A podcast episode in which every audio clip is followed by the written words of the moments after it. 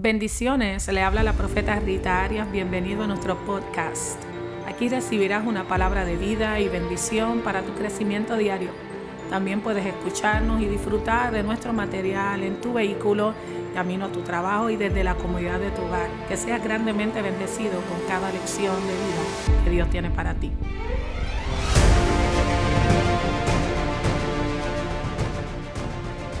¿Te has preguntado alguna vez ¿Dónde puedo encontrar la voz de Dios? ¿Te has preguntado alguna vez dónde Dios me puede hablar? Quisiera compartir contigo esta enseñanza desde el silbido apacible. Primera de Reyes 19, 11, 12.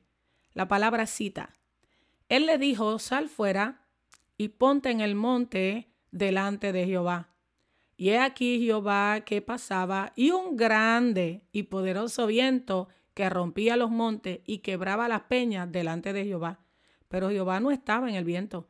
Y tras el viento, un terremoto. Pero Jehová no estaba en el terremoto. Y tras el terremoto, un fuego. Pero Jehová no estaba en el fuego. Y tras un silbido apacible y delicado, se apareció Jehová. Yo quiero hablarte hoy las veces que hemos estado tan desesperados buscando la voz de Dios que creamos un mecanismo. Entendemos que Dios se manifiesta en la música duro cuando a la iglesia se le da muy fuerte a la batería. Entendemos que la presencia del Espíritu entra muy fuerte cuando se toca el piano. Sin embargo, Dios es experto en aparecerse en nuestra vida conforme al carácter y la madurez que tengamos. Quiero hablarte un poco de este texto. Tenemos a Elías huyendo de un mensaje. Estaba acostumbrado a conocer al Dios que se manifestaba tan fuerte en la lluvia, en el fuego, quemando los altares falsos, consumiendo los baales. Estaba tan acostumbrado a ver a Dios hacer un escándalo que en el momento en que su vida se hizo un escándalo y se desenfocó, trató de buscar a Dios como lo hacía o como él entendía que Dios aparecía. Sin embargo, Elías estaba lleno de temor, Elías estaba pasando un momento sumamente depresivo, estaba bajo el temor, angustia, tenía demasiado miedo a perder su vida. Y estamos viendo acá cómo él está buscando la voz de Dios de la forma pasada que él estaba acostumbrado, pero estaba desenfocado, ya no estaba alineado, estaba buscando autoprotegerse él mismo. Se creía que si él ya no estaba, no hubiera más profeta como él. Y yo quiero hablarte de esto. Dios nos habla de diferentes formas. Elías no necesitaba el ruido de Dios en ese momento porque estaba lleno de temor. Necesitaba un padre, necesitaba la manifestación del cariño de Dios. Y vemos cómo Dios se manifiesta desde el silbido apacible. A veces creemos que gritando, que tomando una vara, un pandero, vamos a provocar que Dios hable. Y quizá cuando te acuestes a dormir en una siesta, Dios se manifiesta a ti en sueño. Y es una de las maneras que Dios habla. Yo quiero enseñarte algo. Dios se va a revelar a sus hijos de la forma que ellos lo puedan tolerar. Dios se manifiesta a sus hijos de modo diferente.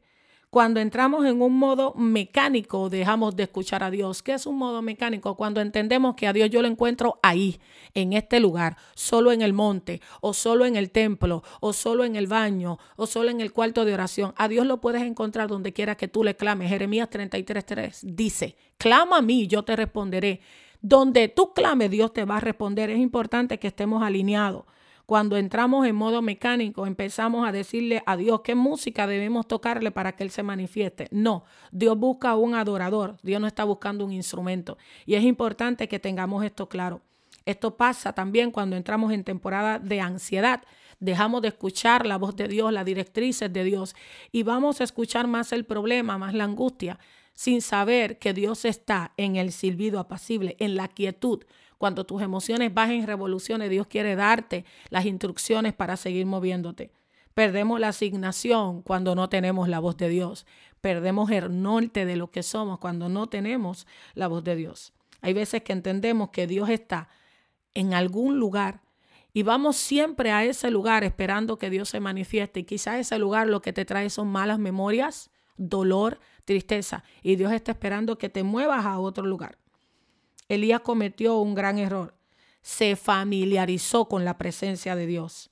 Y en vez de buscarlo desde su interior, empezó a crear una atmósfera para Dios.